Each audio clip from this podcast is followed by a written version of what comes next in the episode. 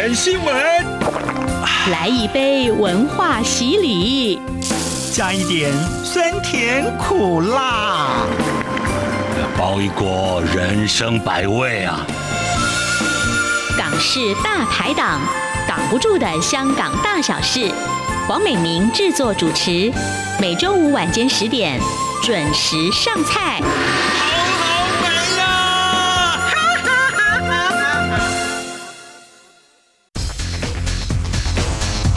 新闻快递，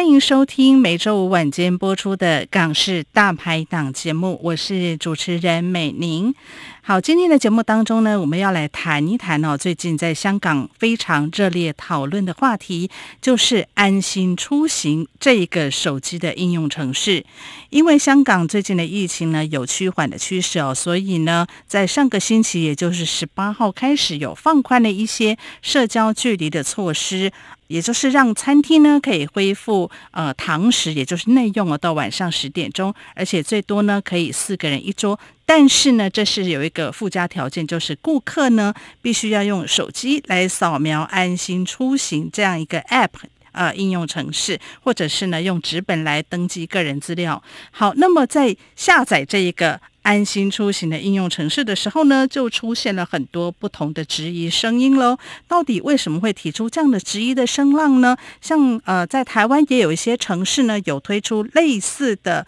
呃一个 App。那为什么在香港会特别引起关注呢？今天我们就连线到香港，我们来访问前立场新闻的主编，同时呢也是非常知名的脸书专业书生百用的版主阿杰先生。我们请阿杰呢来谈一谈他的观察还有分析。阿杰您好，哎，大家好，是阿杰，是，可不可以先请您谈一下，就是说这样的一个。安心出行的手机应用程式，我知道好像在去年就推出了嘛，对不对？对啊，在去年就是呃八月八月的时候，其实已经就是有传闻说，就是健康码会在香港的就是会推出，嗯，然后好像是上年的大约十十月十一月的时候，政府就推出了一个叫安心出行的那个。啊、呃、，apps 吧，嗯，呃，呃，这个 apps 其实大家也会觉得这是一个健康码的一个二点零，对，嗯、所以只不过是用了另外一个名字推出来，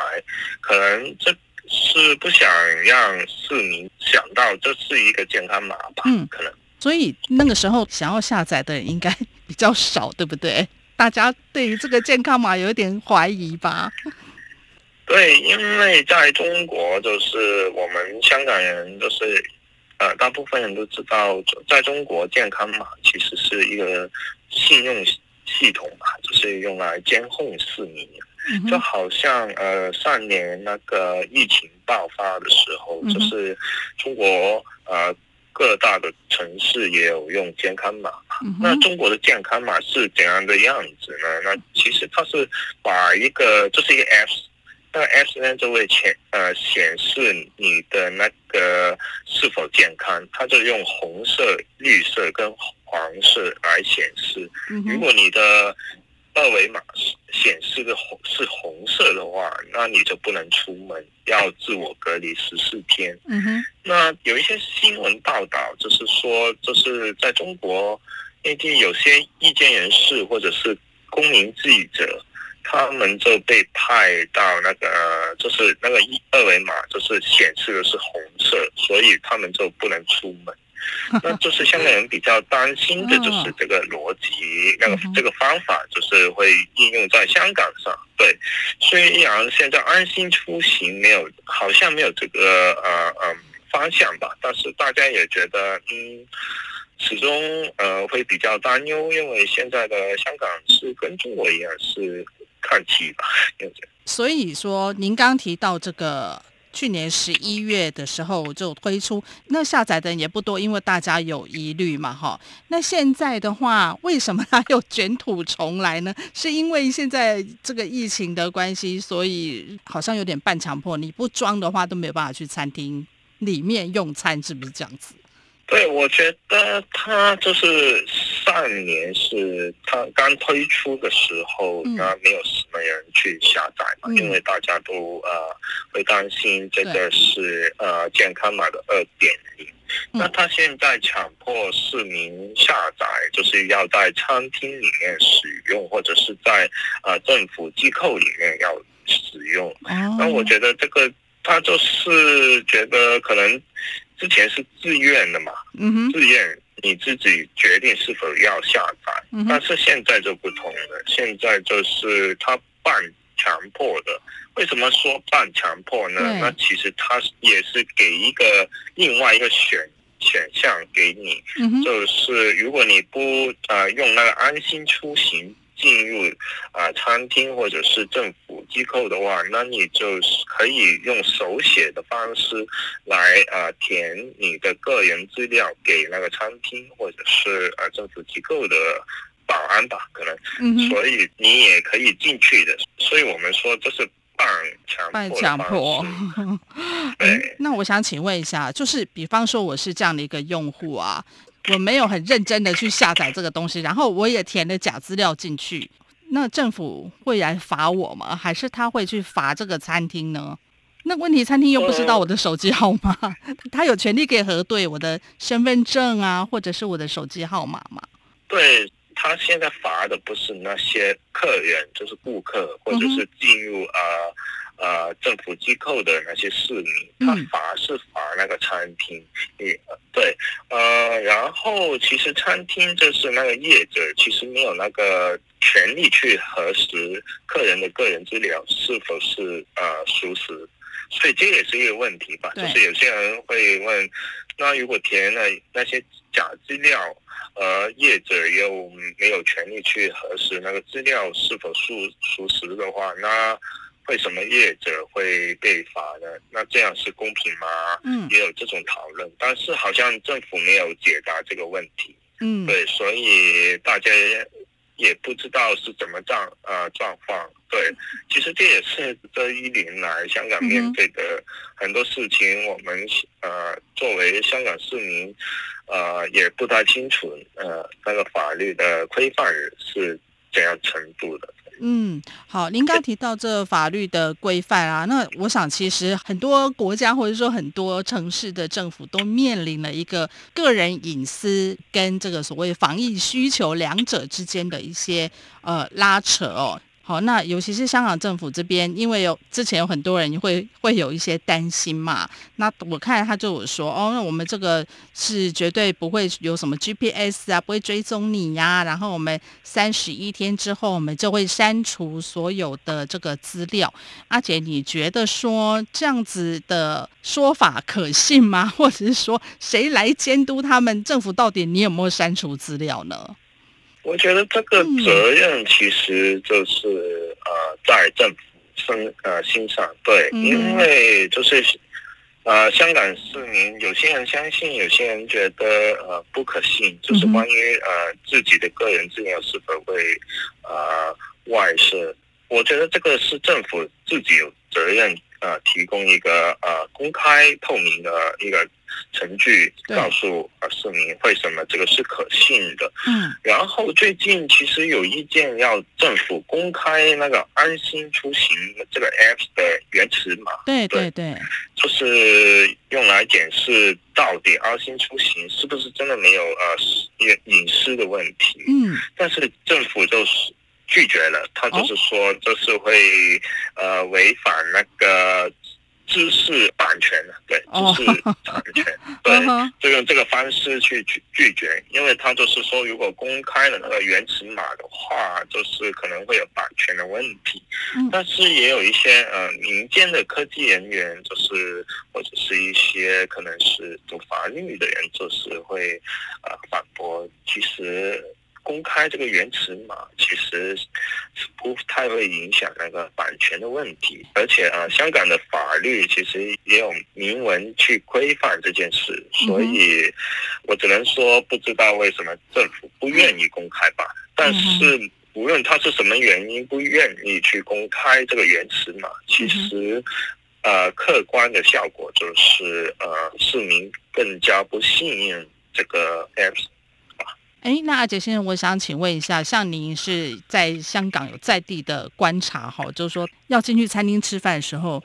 会使用这样的一个应用程式，然后去扫码的市民多呢，还是写纸本的人比较多？其实这个。我在网上就是这几天，嗯、尤其是刚开始新的那个规律之后，嗯、我就去观察一下网上大家是怎样看的。对，而且大家看到呃自己的地区有没有很多人在用那个安心出行？对对，然后就不同人有不同的观察嘛。有些人说啊，我看到很多人在用；嗯、有些人就觉得啊，没有啊，大家也是手写填资料，嗯、呃。所以这个真的是很难讲，但是呃，最近香港政府不断去呃公开去说啊，你看我们安心出行的下载量，下载量很高，有二百三十三万的人数在下载，嗯、但是呃，有人踢爆了这件这个下载量是有问题的。因为发现很多下载这个安心出行的人不在香港，而在一些中东地区。哦，就是 他应该不用不着吧？对，所以就有人说这个数据是作假的，对，灌水啊，呃，觉得这个是灌水吧。所以就呃，我们确实不知道现在到底有多少人用。但是大家也会很担心，就是可能觉得这个 S 不可信了，没有呃不信任的那些香港市民就会觉得嗯怪怪的，也会呃 对怪怪的，但是也会关注这个下载的下载量量对嗯对，像我们看到其实有一些学生团体啊，还有医管局的员工呃员工阵线。在之前也有出来呼吁，就是说，诶，我们市民来背个这个安心出行啊。然后也有一些商家宁可他就不要做晚上的生意，或者是说，那那我就提供纸本 让大家来写，就是希望就是大家不要去下载这样的应用程式。接下来我想请教一下阿姐，那如果说有一些商家，或者是说有一些香港朋友有疑虑，那他们宁可不要做这样的生意的话，您觉得在这个疫情的当下，会不会反而拖慢了一个经济的复苏呢？因为大家可能觉得说，啊，我去电影院我还要扫这个城市，然后我去晚上去吃个饭，我还要去下载这个东西，会不会有这样的疑虑呢？我觉得呃，嗯、经济的问题就是香港人也很关心啊，但是就是香港人会觉得这个其实是政府的责任嘛。嗯哼。呃，现在他呃就是办强迫去推这个安心出行，你不用就可能会麻烦一点，要填写那个资料。对香港人来说，其实。不只是安心出行，有很多呃那些防疫的政策，其实也有很多疑问，就是为什么要呃禁止，例如禁止酒吧？对，因为在香港就是很多就是呃感染的那个情况，也不是发生在酒酒吧里面，但是每一次禁止就是餐厅呃去呃营运，很多时候也是酒吧去。被禁止，先被禁止的。对，对，就是很多时候现在的疑问就是，为什么好像一些防疫的政策，我们不谈什么政治不政治，只是用一个很科学的角度去想，嗯、也会有很多问题。就好像现在餐厅就是不填个人资料，或者是安心出行，是否真的那么重要吗？其实这也是很多人。疑问的地方，因为现在呃，香港的疫情很多时候也是控制的很好的。对其实就是香港市民也是会一一早就是上年就是两三月就已经自发戴口罩了，自己买口罩了。嗯，对，所以这是我觉得香港人抱怨的地方，就不只是就是。一些可能觉得安心出行有一个个人个人隐私的问题，嗯、而是为什么很多的防疫啊抗疫的政策是怪怪的，这个好像没有一个很 很坚实的那个科学的证据去支持，对对，好像有点弄错方向，所以这也会影响那个经济发展吧，也是会的。对，不是单一的因素哈。OK，好，我们节目进行到这边呢，我们先休息一下，进一段广告，等等节目之后回来呢，我们来继续连线我们的书生百用的版主阿杰先生呢，来跟我们分析一下，除了隐私的问题之外哦，其实还有一个问题就是信用系统的问题。所谓信用系统到底什么意思呢？我们稍后回来。有人形容二零二零年是台湾的 Parkes 元年。使用手机可随时随地收听的形式，滋养了听觉，丰富了视野。而你也加入了 Parkes 的行列了吗？央广新闻部制播的众多精彩节目，陆续在各大 Parkes 平台上架，包括《早安台湾》、《两岸 ING》、《这样看中国》、张正霖时间、蔡明芳时间，还有《这样看香港》、舍之岂能藏乎？想跟你聊聊天，以及港式大排档节目，通通随点随听。欢迎透过 Sound 声浪平台搜寻央广节目名称，就可以收听到精彩的央广新闻节目。快拿起手机，让我们在 Podcast 平台相见。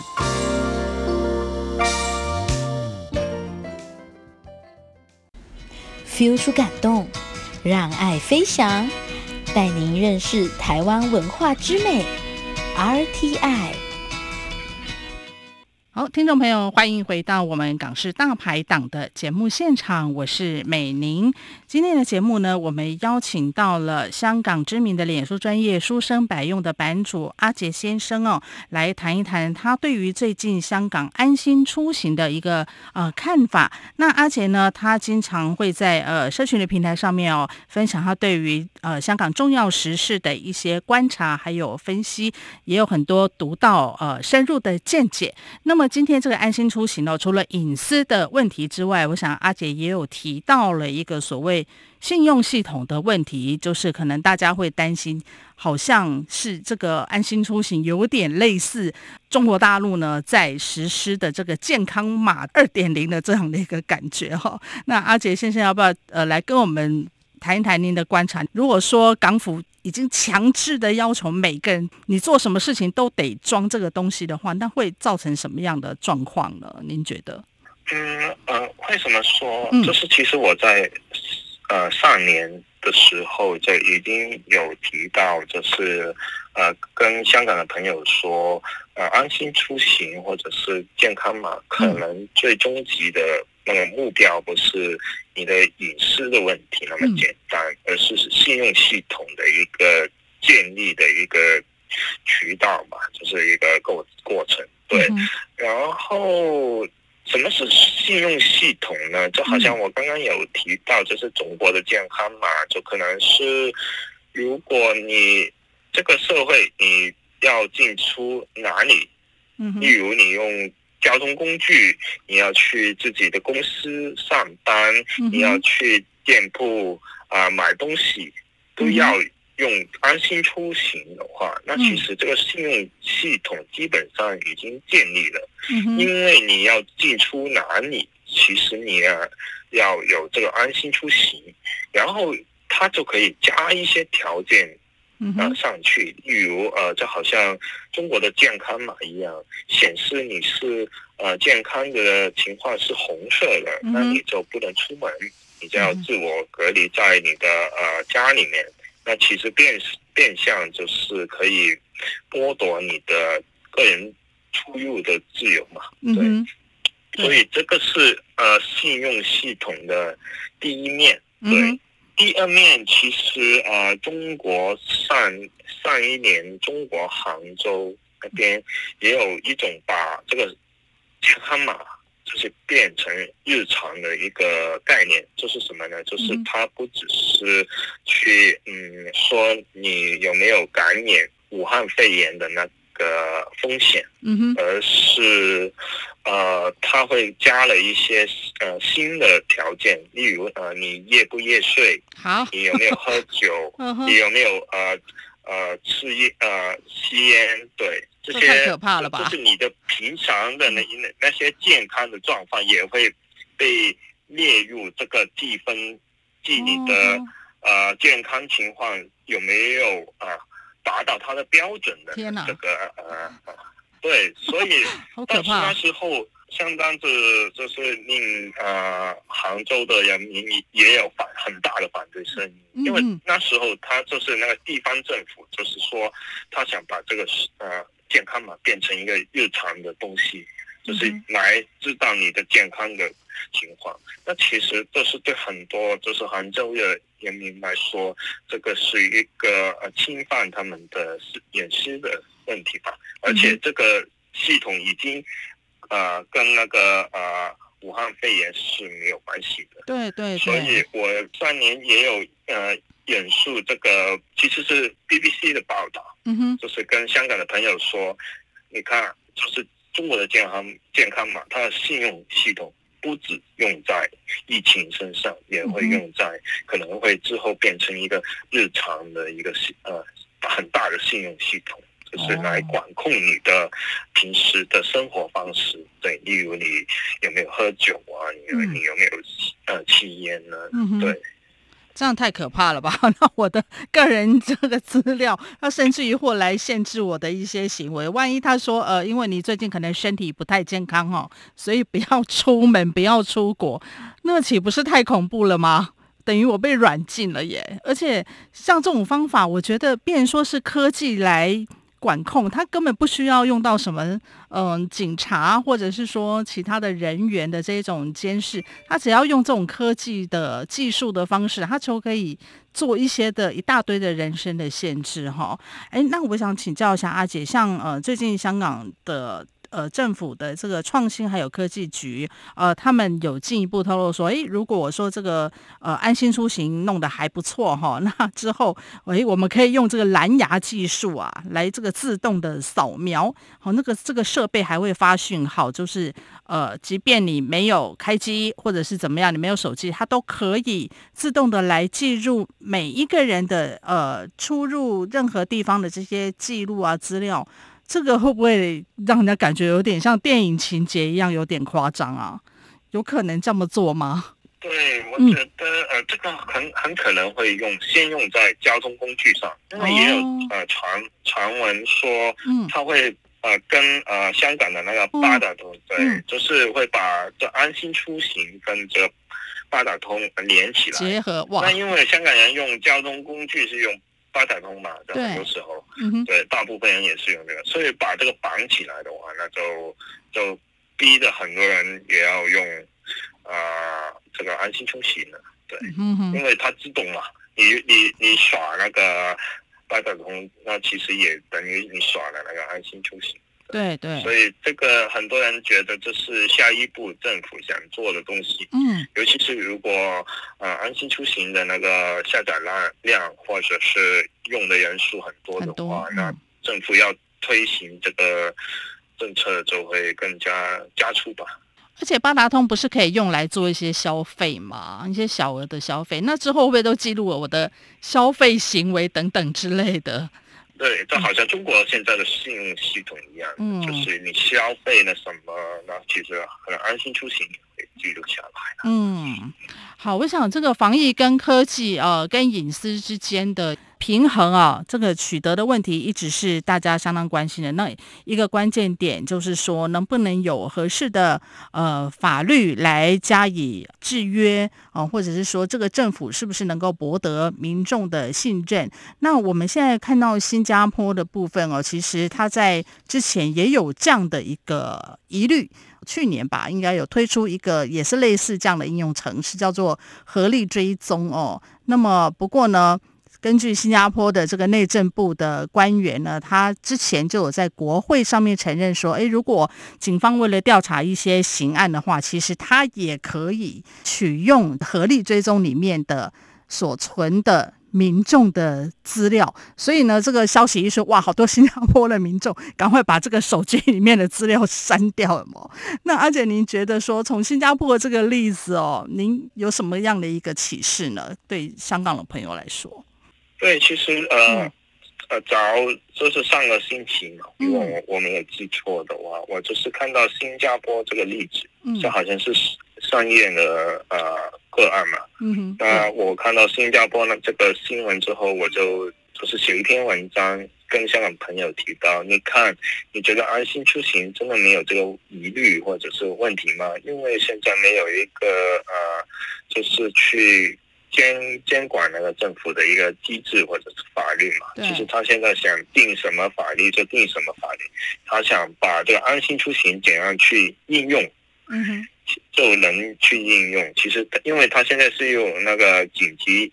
啊、呃，卫生呃法律就是五五五九九那个法律，对，就是香港的法律来呃呃定义法律嘛。所以现在用这个新加坡的例子，就是跟香港的朋友说，你看这个其实新加坡那个 Trace Together 那个应用程式，嗯，其实当初也是说呃只会用在啊防疫身上，但其实现在警警方已经可以用来调查民事的个案了。对，所以这个对香港人，我我跟很多香香港朋友说了这个情况，就是写了文章之后，很多人才发现，你看这个真的是大问题。对，所以有些香港朋友就是也会把这个文章，就是感谢他们分享我的文章，就是把他们传出去，就是跟一些可能对安心出行啊、呃、比较幸运的朋友，给他们看一看，你看不一定啊，不一定香港政府只用在防防。疫那个情况之下，对，嗯，所以我觉得这个这个就是，嗯，我们现在没有一个自行的方式去对香港政府要订立什么防疫的政策可以反对吧？对，嗯，所以我觉得最重要，其实如果在一个自由民主的政府社会里面，可能就会有一些。呃，法律去规范那个政府去推行什么防疫政策，就会觉得到底这个政策是不是正当的？嗯，那在香港这个语境里面，好像比较呃少人讨论这个事情，因为其实防疫东当然重要了，因为这关于人命嘛。但是我们也知道，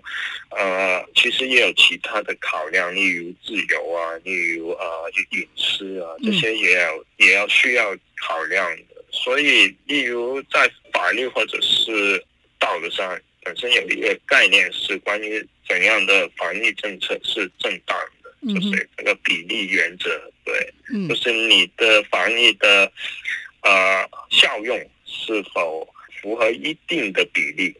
去呃限制你的自由呢？嗯，那其实这个是一个很大的问题，但是好像香港的讨论就比较小一点。的确，我觉得阿杰说的很好，像台湾之前在跨年的时候用这个所谓电子围篱哈。